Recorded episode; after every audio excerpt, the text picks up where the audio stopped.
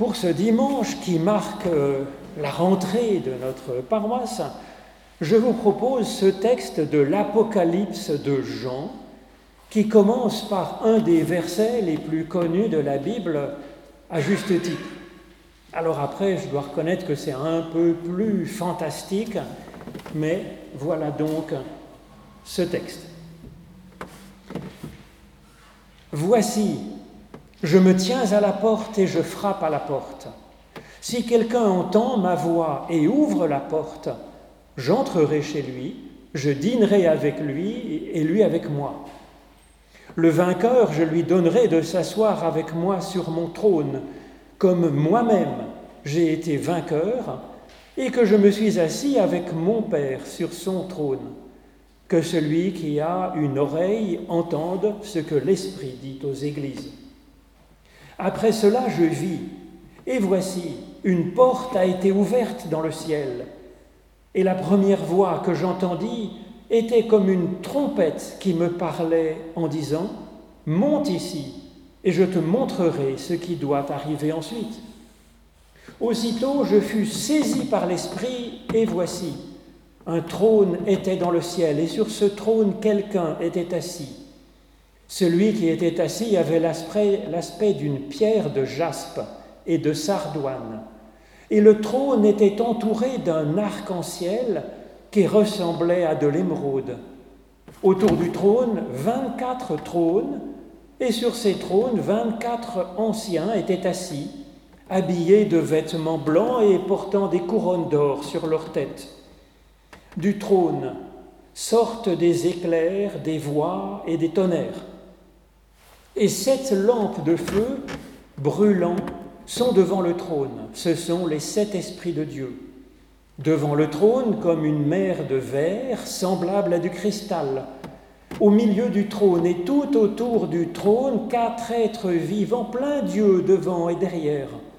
Le premier être vivant ressemble à un lion. Le deuxième être vivant ressemble à un taurillon. Le troisième être vivant a comme un visage d'humain. Et le quatrième être vivant ressemble à un aigle en plein vol. Les quatre êtres vivants ont chacun six ailes, et ils sont pleins d'yeux tout autour et au-dedans.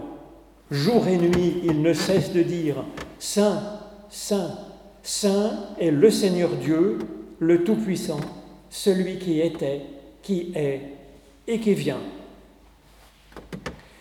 Ô Éternel, par l'étude de ces écritures anciennes, ouvre-nous maintenant personnellement à ton souffle de vie au nom de Jésus-Christ. Au milieu donc des visions tout à fait fantastiques, surréalistes de Jean, nous avons donc ce verset qui tranche par son côté très terre-à-terre, tiré de la vie ordinaire, le Christ arrivant comme un ami en visite. Voici, je me tiens à la porte et je frappe à la porte. Si quelqu'un entend ma voix et ouvre la porte, j'entrerai chez lui, je dînerai avec lui et lui avec moi. Alors de quoi est-il question dans cette petite phrase? Qu'est-ce que cela peut bien signifier pour nous comme promesse et comme appel? On peut déjà dire une, chose, c'est que c'est important. À cause du premier mot, voici. Alors ça semble banal, mais dans la Bible, c'est un mot qui vient marquer une intervention de Dieu pour ouvrir une étape nouvelle. Donc ça nous dit, attention, attention, maintenant on passe aux choses sérieuses. Ensuite, le verbe je me tiens et je frappe sont au présent de l'indicatif tout simplement. Il n'est donc pas une question de la vie future, d'un retour éventuel du Christ à la fin des temps ou je ne sais quoi, mais de notre vie présente, aujourd'hui et maintenant. Et cela se présente tout simplement, tout ordinairement, banalement, comme un toc-toc fait à la porte, à la porte de notre vie quotidienne. Alors même que c'est Dieu qui vient en Christ frapper à notre porte. C'est l'au-delà du réel qui vient frapper à la porte de notre existence quotidienne. C'est la source même ultime, transcendante de la vie qui vient frapper à la porte de notre vie. Quelque chose qui est complètement hors de notre portée, hors de notre entendement même, de notre sagesse, de notre méditation, de nos spiritualités, de nos cultes, de nos organisations humaines, et qui pourtant vient à nous et nous demande de faire quelques gestes très concrets pour l'accueillir, ouvrir la porte et dîner ensemble. Pour quelles conséquences? Qu'est-ce qui est en jeu dans ce texte? Alors ce n'est pas notre vie future qui est en balance, comme si notre geste de foi présent devait nous ouvrir les portes du ciel, nous donner le ticket pour le paradis. En effet, Jean affirme quelques versets plus loin dans cette vision qui redevient une vision fantastique comme on l'attend dans l'Apocalypse. Il nous dit que les portes du ciel sont grandes ouvertes. Et pour en parler, eh il reprend ces histoires de couronnes de jaspe et de, et de, de cristal, et puis les flammes de feu, et puis des visions fantastiques. Il s'agit à ce moment-là d'autres choses. Alors nous pourrions nous intéresser une autre fois à ces visions fantastiques, ça vaut sans doute le coup, mais pour aujourd'hui, je vous propose de nous concentrer simplement sur cette phrase et de noter que la vie éternelle nous est déjà grande ouverte, que c'est un acquis en fait. De chercher simplement à entendre ce que cette phrase simple nous dit pour aujourd'hui, Christ frappant à la porte de notre vie quotidienne. Christ se tient là, nous dit Jean. Dans ses premiers mots, c'est l'évangile que Jean proclame, alors que ces mots semblent tout ordinaires. Il y a là effectivement une révolution à 180 degrés que le Christ a apportée par rapport aux religions dont le culte consistait à invoquer les dieux, à attirer l'attention des dieux par des rites, par des prières, par des sacrifices, par des cultes, en comptant sur quelques faveurs de leur part en retour. Cette vision de Jean nous dit exactement l'inverse. En Christ, c'est Dieu qui vient à nous et qui cherche à attirer notre attention. Ce n'est pas nous qui invoquons Dieu, c'est Dieu qui nous invoque. C'est pourquoi notre culte commence systématiquement par l'annonce de la grâce de Dieu que Dieu nous a déjà donnée avant même que nous lui rendions un culte. Le culte est une ouverture au Christ qui frappe à notre porte. Dieu n'a pas attendu notre invocation pour se tenir à notre porte, il le fait par amour, par intérêt pour nous. Dieu n'est pas un chien pour qu'on l'appelle sur un coup de sifflet en disant Toi, tu viens là. C'est pas comme ça que ça marche. En Christ, Dieu vient à nous et il est déjà là. Et en plus, il se tient là, il toque à notre porte et il patiente encore et encore. Ce n'est pas seulement la grâce, c'est une grâce et une patience répétées sans limite. Ce temps long de la grâce de Dieu, il est indispensable car en fait, ce n'est pas à notre naissance que nous sommes déjà en mesure de sentir ce Dieu qui nous invoque personnellement, qui nous appelle. Certaines personnes entendent cet appel dès l'âge de 5 ou 6 ans. Ce n'est pas exceptionnel. Parfois à l'adolescence, plus souvent c'est dans la trentaine, comme Jésus, qui entend une voix qu'il est le Fils bien-aimé de Dieu et cette voix le mobilise tout entier pour aller dans le monde et agir. Mais il n'est jamais trop tard pour notre Dieu, et de toute façon, notre ouverture, elle est au mieux progressive et sans cesse encore à approfondir. Dieu se tient donc là, toquant à la porte. Quel genre de personne se déplace donc ainsi pour voir quelqu'un espérant sa présence, se tenant à sa porte le temps qu'il faudra, sans s'impatienter, dans la simple perspective de prendre un repas ensemble? Seul un ami est comme ça. Par exemple, pour manifester son soutien à un ami qui est dans la tristesse, ou pour faire part d'un projet qu'il veut faire avec l'autre, ou simplement pour la joie d'être ensemble et de communier autour d'un repas. Le Christ ne se tient donc pas là comme une caméra de surveillance de Dieu pour compter nos poux euh, sur la tête. Comme je vous le disais, nous avons déjà été jugés par Dieu et son jugement, c'est l'amour que nous sommes son enfant chéri. C'est ça que dit Jésus dans l'Évangile selon Jean, finalement ce premier tome. Dieu, nous dit Jean, n'a pas envoyé son Fils dans le monde pour qu'il juge le monde, mais pour que le monde soit sauvé par lui. Et donc c'est bien ça, le but de la visite de Jésus, c'est pour sauver ce monde que Dieu aime. Et c'est de cela dont il est question ici, clairement.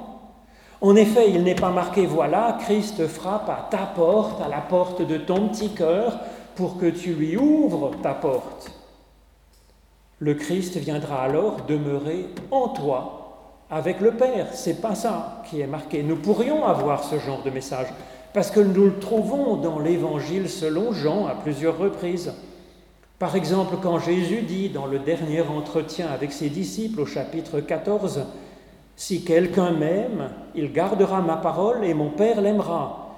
Et nous viendrons à lui et nous ferons notre demeure en lui ou près de lui, ça dépend des traductions.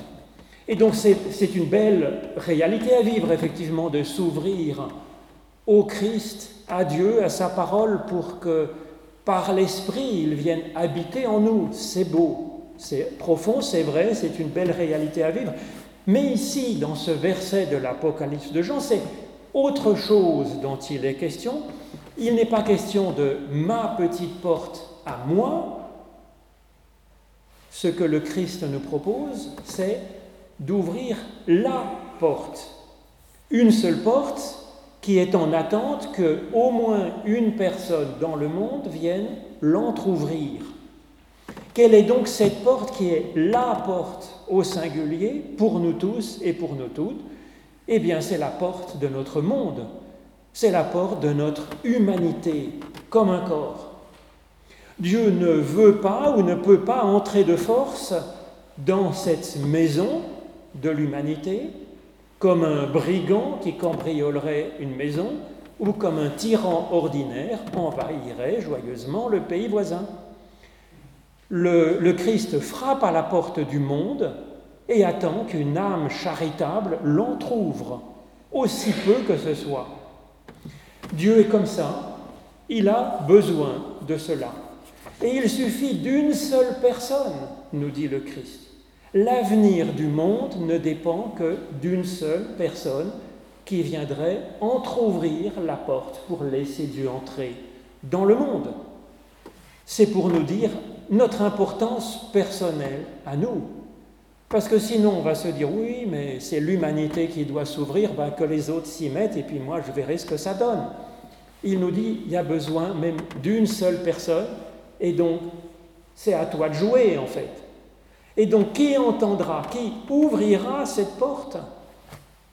Nous n'avons pas besoin pour cela d'avoir des qualités de super-héros. Il nous suffit d'entendre toquer à la porte, puis de tirer la chevillette et la bobinette cherra, comme nous dit le conte. C'est l'étape décisive pour le salut du monde, nous dit cette histoire. Comment faire alors pour entendre ce toc-toc à la porte du monde? Encore faut-il écouter quelque chose qui vienne à la porte de ce monde.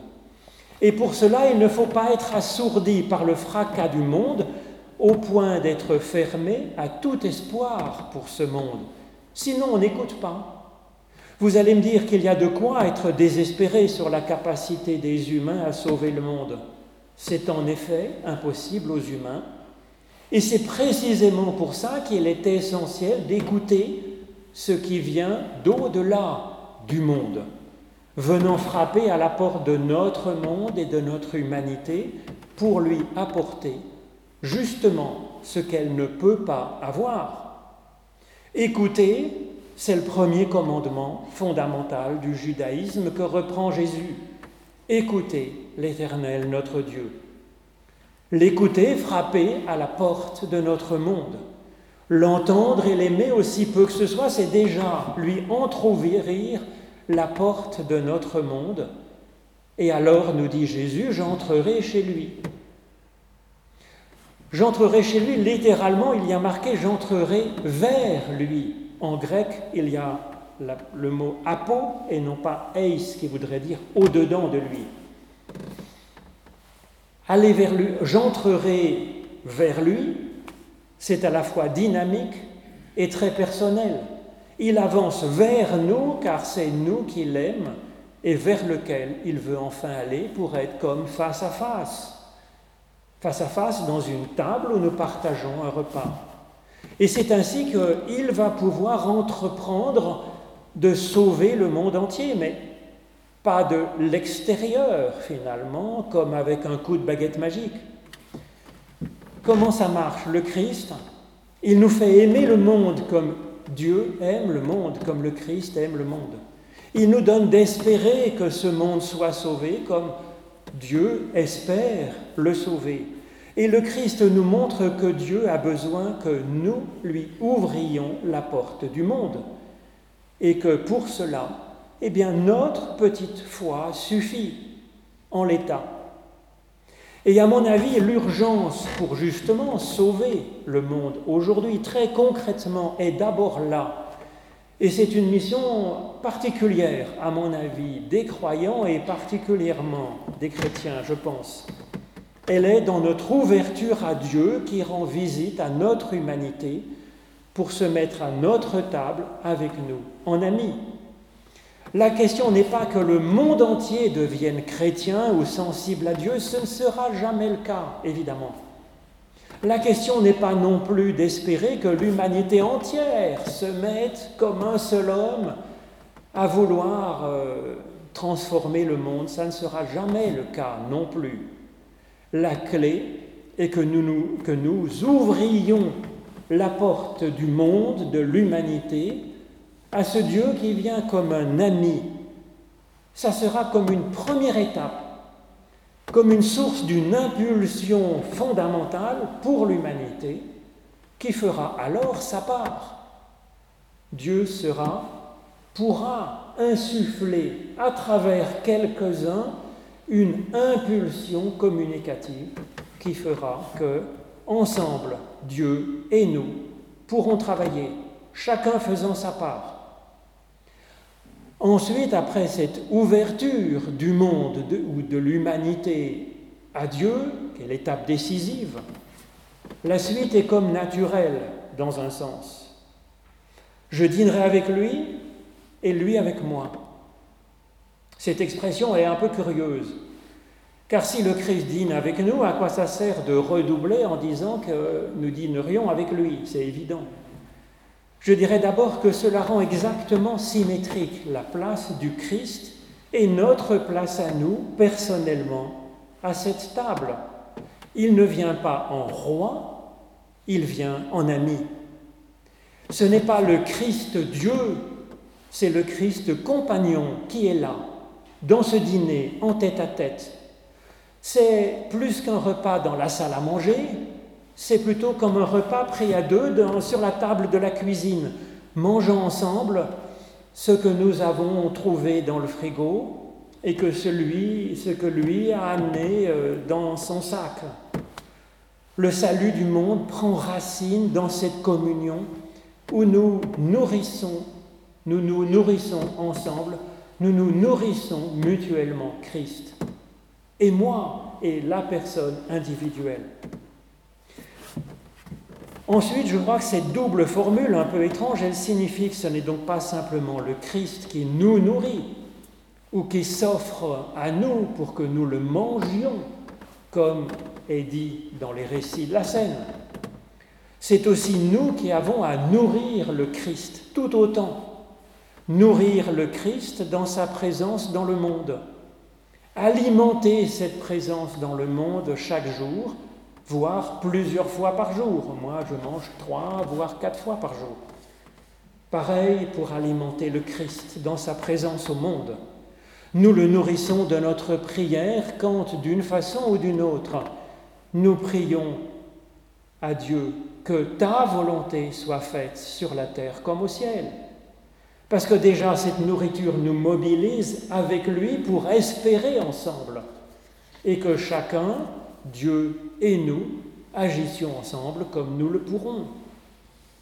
Nous nourrissons la présence du Christ au monde en visitant cette part de foi qui existe en réalité dans la personne que nous rencontrons, qu'elle soit soi-disant croyante ou non, aller visiter ceux qui, en elle, pourraient aimer un peu, et aiment peut-être déjà un peu, espèrent déjà un peu, aller visiter cela et le rendre manifeste.